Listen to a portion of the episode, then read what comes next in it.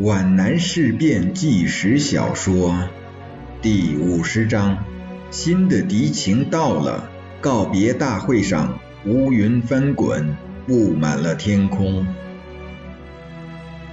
一九四一年元月三日中午十二时，军部参谋处二科得到最新的敌情消息，向军首长们呈报如下。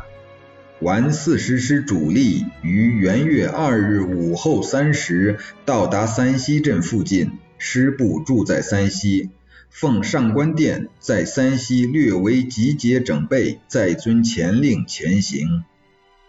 叶挺接到新的情报，仍不愿去见项英，他怀着沉重的忧虑，又回到作战室。赵令波刚刚从项英那里回来，你向副军长报告了吗？报告过了，怎么说？要改变军分会的决议，还需要再召开一次会议。赵令波生硬地说。副军长说，出现这种情况还不足以促使我们改变计划，而且各支队的行进路线已经下达了。下达的不过是一纸空文。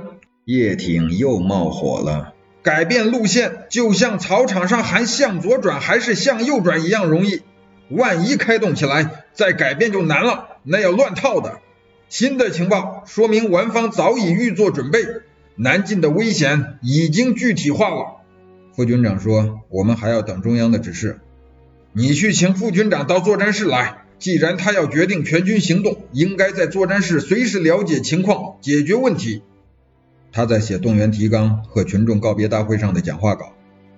叶挺的两腮在簌簌抖动，他几步跨到电话旁边。就在他的手刚刚触到听筒时，电话忽然响了，是项英找军长讲话。叶挺举起听筒，手在气氛中摇颤。军长吗？话筒里传来项英粗豪的、兴奋的声音。中央来了电报，肯定我们的行动计划是完全正确的，并且指示我们立即开动。现在。古秘书就把电报给你送去，请你提出执行的意见。叶挺惊急而呆，手指听筒，竟然一句话也没有说出来。天哪，这是怎么了？中央肯定行动计划完全正确，而且立即开动。难道项英站得与中央一样高，看得一样远吗？而我叶挺完全错了。他将听筒久久地握在手里。参谋处所有在场人员都看出了军长内心的忧虑和灰冷。赵令波脸上浮上了不宜察觉的微笑，并向值班参谋投去意味深长的一瞥。军长给他的一切训斥、不满与难堪，在这一笑一瞥中得到了报复后的一些满足。叶挺跌坐在电话机旁的木凳上。他似乎等待了漫长的时间，机要秘书还没有出现。从大夫地到众墨园只相隔一条狭窄的街道，即使绕路而行，也只需要四五分钟。古秘书为何姗姗来迟？叶挺的脑子里只震响着八个字：完全正确，立即开动。中央的指示和目前皖南的情况有着多大的差异呀？又与项英在军分会上的结论多么吻合呀？医生报告，古秘书到了。其实只有三分钟。这是毛泽东、朱德联名签署的致叶挺、项英的电文，简明而又肯定。你们全部坚决开苏南，并立即行动是完全正确的。一九四一年元月三日，电报上方写有项一月，请军长阅后将此报内容下达各团、教导总队及军职各部处。叶挺又陷入了另一种迷茫，久久未能签上叶以月。胡雪清在耐心的等候。中央同意的是立即开动，同意的是开苏南。中央也同意分三路齐头并进吗？也同意向南途经茂林、三溪、经德吗？他不得而知。中央知道皖南顽军的调动详情吗？更不得而知。如果用我们坚决开苏南，并且立即开动来报告中央，却把南进的路线隐瞒起来，或是含糊起来，而取得中央的完全正确的肯定，那不等于瞒上吗？这个电报下达到团，等于晓谕全军，使全军认为南进的每一个行动都是中央认可的，都是中央认定为完全正确的。那不等于欺下了吗？叶挺妄自猜测，没有任何依据。项英恰在这时给了他依据。电话铃又响了，值班参谋把话筒递给军长，双方通话，站在旁边的人员都听得非常清晰。军长，项英的兴奋的声音。谷秘书把电报送去了吧？中央用最明确的言辞肯定了我们行动计划的完全正确，这对统一全军的思想和步调很有好处。所以，我让机要科转发到团，这对我们是一个鼓舞，它加强了我们行动的决心和信心。军长，你认为我们什么时候行动最好？中央知道我们的南进的路线吗？叶挺仍然不放松改变行动计划的希望。知道当前皖南的敌情吗？军分会的决议，中央已经同意了，并且肯定它是完全正确的，任何人都已经无权改变了。中央当然不知道皖方军事调动的细则，谁能及时掌握瞬息万变的详情呢？中央已经有明确的态度，我们当然是要坚决执行了。执行中当然会有困难和危险，这就靠我们去努力克服了。叶挺深知没有回旋的余地了，他痛感无力抵挡握有权力和尚方宝剑的项英的决心，无可奈何地说：“你决定吧。我认为兵贵神速，世界上历来的袭击和突然的军事行动都选择在周末。今天三号星期五，明天四号星期六。我的意见正像你说的。”部队已经弯弓待发，那就明天行动。下午五时开饭，六时全军同时出发。叶挺沉着脸，一句话也没有说，缓缓地放下了听筒。一月四日下午一点钟，起风了。这风是突然刮起来的。异常猛烈，扬尘波土，飞沙走石，山林在狂舞呼啸，天空变得昏暗、辉煌、混沌。街道上的尘土、沙粒、枯叶、羽毛、干牛粪，以及上午部队归还门板散落在街上的铺草、破纸，全部飞旋起来。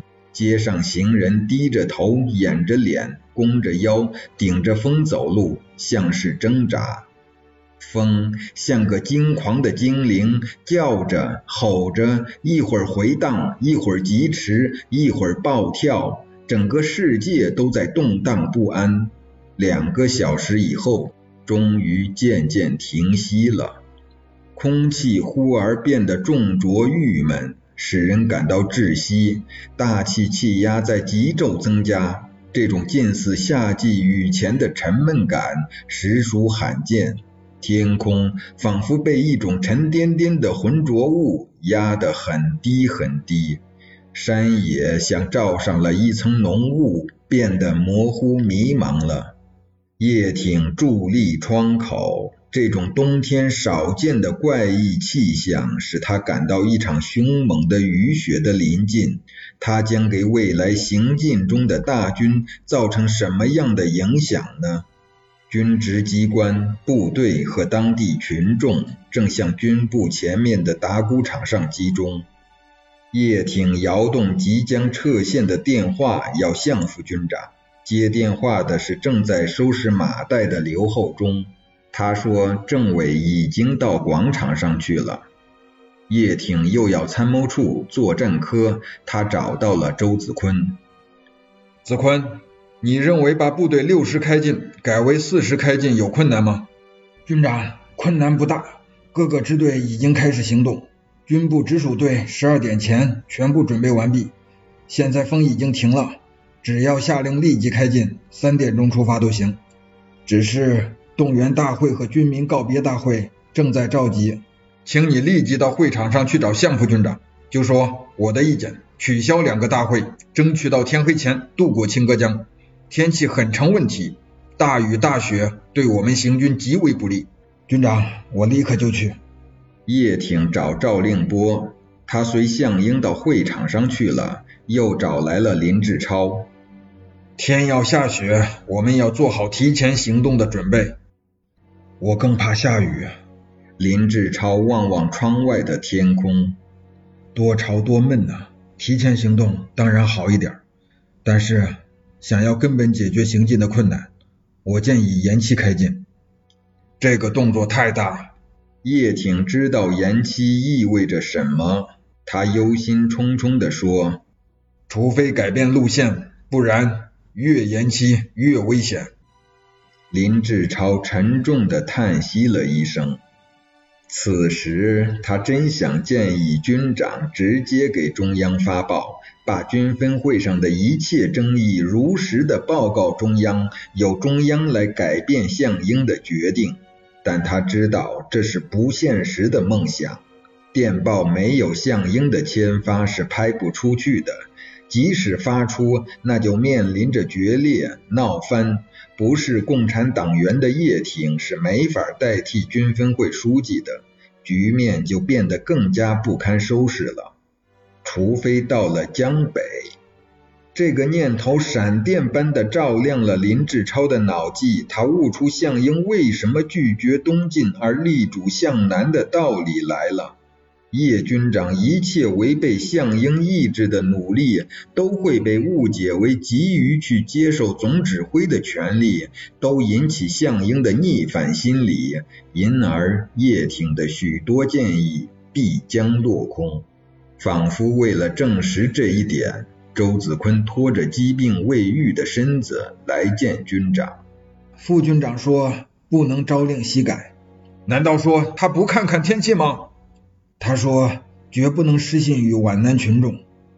叶挺和林志超尽皆默然，还有什么理由比不失信于群众更重要呢？周子坤告辞了，林志超已经无事可干。值班参谋知道他在军长这里有事会找他的。现在机关干部都已齐集在打谷场上，项英开始了他的热烈却又冗长的动员报告。叶挺和林志超都默然无语。会场上不断的传来口号声，此起彼伏，高昂激越，压倒狂风的吼叫，乌云翻滚，布满了天空。